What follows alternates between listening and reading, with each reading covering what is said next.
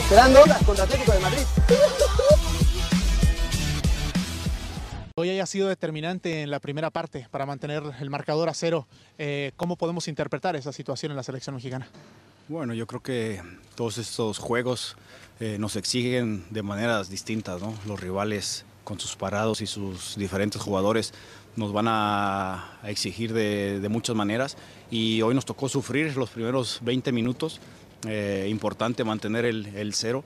Eh, creo que habrá situaciones y, momentos donde el rival nos tendrá en, agobio, apretándonos, y es parte del fútbol, ¿no? Yo creo que al final el equipo nos fuimos parando conforme pasó el tiempo mejor en la cancha, ajustamos y, agarramos más el balón, ¿no? Que fue lo que nos, nos faltó en la primera parte. Sabiendo lo atípico que fue este año con los cuatro partidos en Europa, ¿crees que puede ser uno de los ciclos más fructíferos pese a las condiciones, haber tenido este bagaje? Sí, sí, sí, sin duda. Yo creo que eh, desde el cuerpo técnico comienza todo, ¿no? Creo que gente con mucha capacidad, eh, con mucha frialdad, eh, el entorno no, no, no, afecta, ¿no? Y eso le permite trabajar de una mejor manera, lo transmite al grupo y el grupo cree mucho en la idea, creemos en, el, en el, equipo que tenemos, en los jugadores y somos realistas, ¿no? hay que ir paso a paso.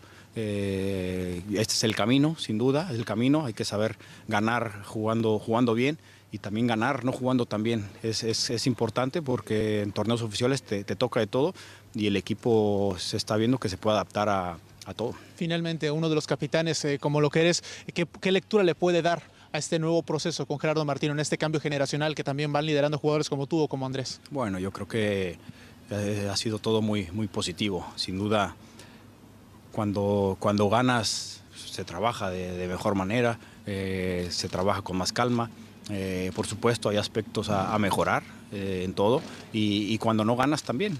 así es que estamos contentos por, por ganar porque somos un equipo que, que prepara y, sale a la cancha buscando ganar siempre, eh, de proponer, de, tener el balón, de, tener el mando del juego.